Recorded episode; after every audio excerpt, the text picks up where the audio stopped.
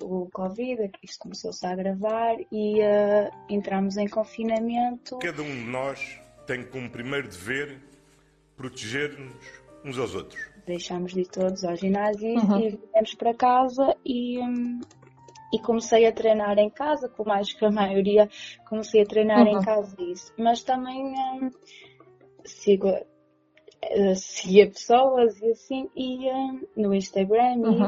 e, e, via dietas que elas faziam e comecei-me a, a, focar muito nisso, mesmo sem ser gorda, porque eu nunca tive um, um corpo desses, que eu agora sei, tenho mais consciência disso, nunca uhum. tive um corpo de gordinha, mas comecei a fazer muito treino e a ingerir pouca quantidade de, de comida, poucas uhum. calorias para o que eu treinava. E começou a ficar assim, mas eu nunca me, apercebi, nunca me apercebi que o meu peso estava a descer e assim. Isto começou, por isso posso dizer que comecei a ficar assim, com mais paranoias do treino e de emagrecer e de comer pouco e de restringir a comida no final de 2020. Esta é a Sofia. Em 2021 foi diagnosticada com uma perturbação do comportamento alimentar associada a pensamentos obsessivos relacionados com o peso.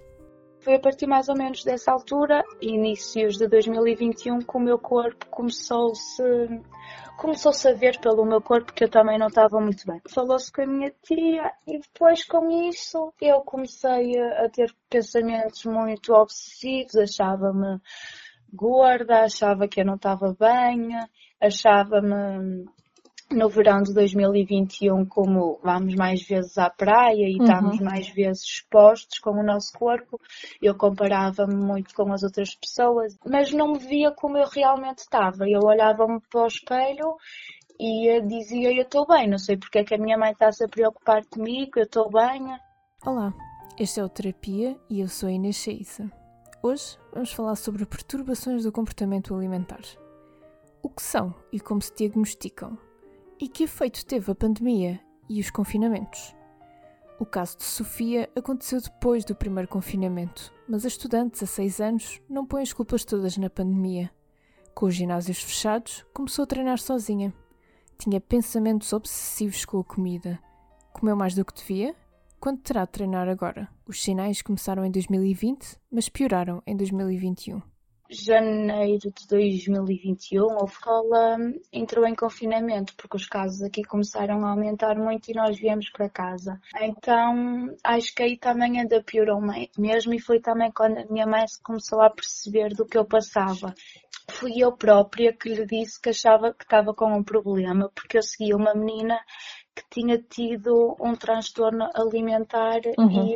e, e, tinha esses pensamentos uh, compulsivos como eu e obsessivos. E começou a, a postar umas coisas sobre isso e eu lia e eu identificava-me. Parava de pensar na comida, não parava de pensar Uh, se comi mais uma coisinha que não devia ou isso tinha que treinar para queimar as calorias como se caracterizam as perturbações do comportamento alimentar? A que sintomas devemos estar atentos? Sátia Souza, psicóloga que trabalha há 20 anos numa das equipas de apoio ao internamento de jovens e crianças com perturbações de comportamento alimentar do Centro Hospitalar Lisboa Central, resume. Há um, bastantes eh, perturbações de comportamento alimentar, um, algumas que vão surgindo também um, na primeira infância, mais ligadas a uma adaptação a novos uh, alimentos que não são consideradas uh, patológicas, só uh, surgem como preocupantes se houver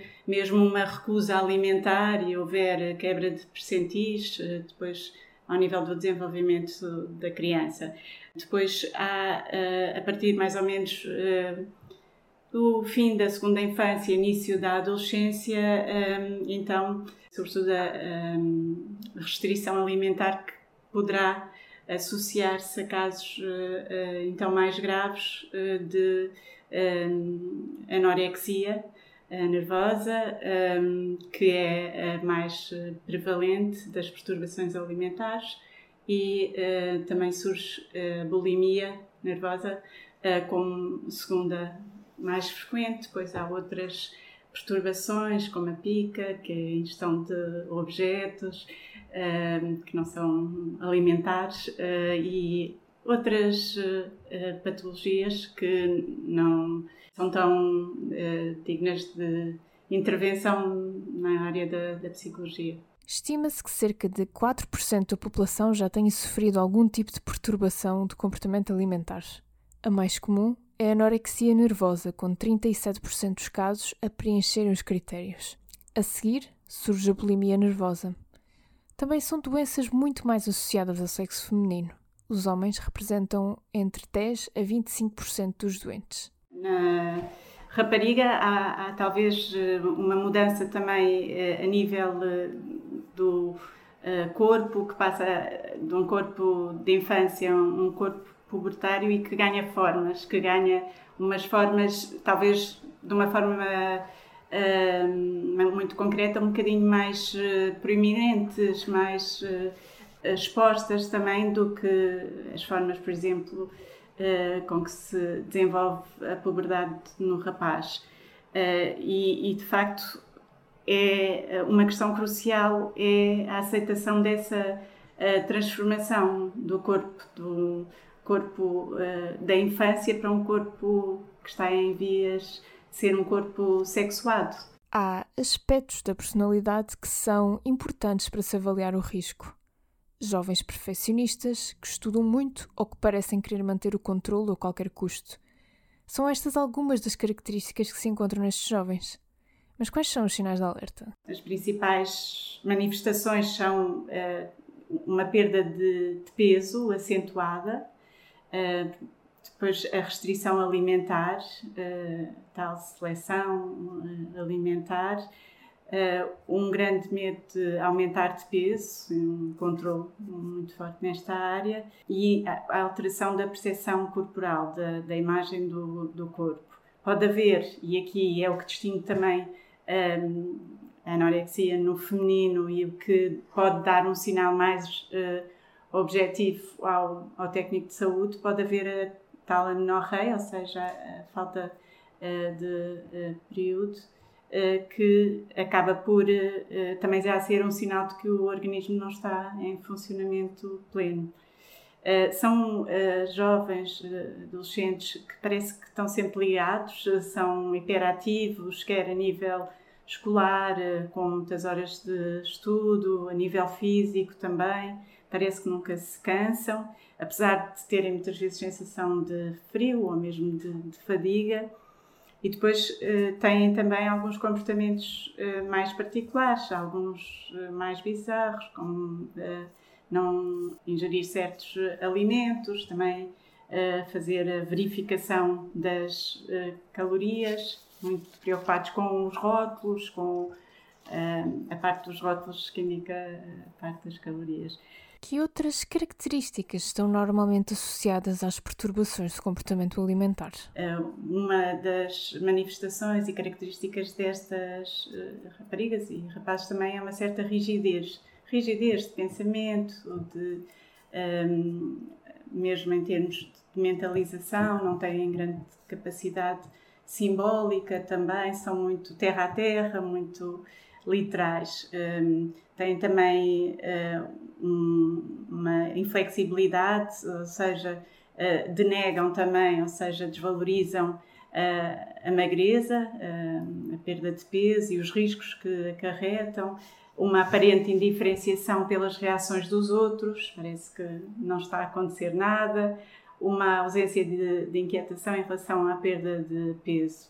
Tudo isto, a inflexibilidade e a rigidez também muito na perspectiva de se controlarem, da tal necessidade de controle uh, e de domínio deles próprios. E essa questão do estudar também uh, são metas que se impõem a eles próprios, uh, autodominarem-se nessas uh, tarefas também resistem muito à mudança. Parece que, que, para eles manter a doença acaba por ser uma espécie de proteção deles próprios.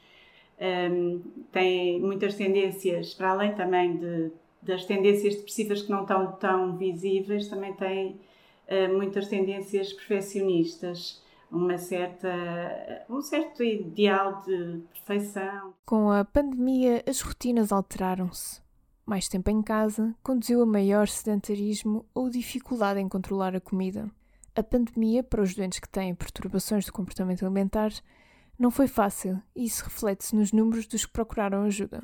De facto, os casos aumentaram bastante e, e constatámos isso a partir do final do, do primeiro confinamento, de facto. Uh, e, e, falou muito bem dessa uh, capacidade de controlar alguma coisa face a um vírus que é, era considerado uh, no início como um vírus muito ameaçador, muito desconhecido, imprevisível uh, de alguma forma um, difícil de controlar. Uh, uma estratégia uh, para lidar com esse caos é o tentar controlar algo. E, e, também aliado a um nível de vida mais sedentário, que foi o que passámos todos a ter, que é estar em casa com aplicações à mão de uh, contagem de calorias, de um, exercícios físicos, muito veiculados por, pelo YouTube, por Instagramers. foi muito fácil para muitos jovens acederem a, a essas aplicações e, de facto, temos muitos casos uh, que se desenvolveram, já haveria fatores predisponentes, mas que se desenvolveram depois com doença uh, nessa altura uh, do confinamento. E no caso de Sofia, qual foi o impacto da pandemia? Se se calhar não acontecesse hum, isto, poderia acontecer o mesmo, mas se calhar eu não tinha saído do ginásio mas ao não fazer exercício em casa, fazia no ginásio, mas tinha sempre uma ajuda ali de pessoas que sabiam e, um, e se calhar não fazia fazia mais musculação porque tinha pesos, uhum. não sei, mas se calhar também podia acontecer o mesmo porque seguia as mesmas pessoas. Uhum. e podia ter uh, aqueles pensamentos de começar a fazer dietas e assim. Eu quando comecei a tomar os comprimidos sentia-me assim mesmo com um, problema. E eu tenho, eu tenho consciência disso. Uh, ao tomar os comprimidos eu não estava a encarar aquilo muito bem porque ai, estou a tomar comprimidos, não me consigo controlar, não consigo uhum. controlar uhum. os pensamentos. Mas é verdade, nós não conseguimos controlar os pensamentos e a nossa cabeça é o nosso maior inimigo, e, mas também o nosso maior amigo. São doenças silenciosas. Instalam-se sem ninguém dar por nada até que os sintomas são impossíveis de ignorar. O que podem fazer os pais, amigos ou pessoas próximas para ajudar quem está a passar por esta situação? A jovem tem, eh, não é propriamente intencional, nem é uma escolha dela eh, deixar de comer, há algo por detrás que eh, para ela tem um impacto forte e que o faz. E a principal importância também será não culpabilizar, tentar uh, de alguma forma pedir ajuda, uh, com, quanto mais cedo melhor, a partir do momento em que se vê que, que, a jovem está desconfortável à mesa, faz sempre restrições, come de forma muito particular, demora muito tempo, um, ou depois sai da mesa rapidamente e demora muito tempo na casa de banho. Uh, tentar chegar uma relação mais próxima em que haja a sinalização de que é preciso pedir ajuda. No caso de Sofia, foi ela quem pediu ajuda à mãe. A ajuda chegou na forma de uma tia, que é médica, e que lhe recomendou uma ida a uma psiquiatra. Agora, devidamente acompanhada, sente-se melhor conta com a compreensão da mãe e de algumas amigas mais próximas, e deixou de seguir as contas nas redes sociais que contribuíam para que se sentisse mal. Sinto que quando começo a ter esses pensamentos agora, e sim, continuo a ter pensamentos, uhum. se calhar não tão, não tão frequentemente, porque tento sempre distrair-me, Assim, de corpo, não posso dizer que vejo muita, porque eu antes, no início, também não me via como eu realmente estava. Uhum. Então, não consigo muito bem ver ainda, se calhar, a diferença. Mas em termos de cabeça, de pensamentos, eu sim vejo diferença. E quando às vezes está-me a vir alguns pensamentos, eu, calma, Sofia, não vais começar a pensar nisto outra vez. Uhum. E começo-me a distrair. Ou também às vezes lido com os pensamentos de outra forma. Eles vêm-me à cabeça e eu penso, está bem, quando quiseres ir embora, vais. Este podcast foi produzido por mim, Inês Chaissa, em parceria com a Ordem dos Psicólogos. Se tiver sugestões, críticas ou dúvidas, estou à distância do e-mail inês.chaica.publico.pt. Até ao próximo episódio. O público fica no ouvido.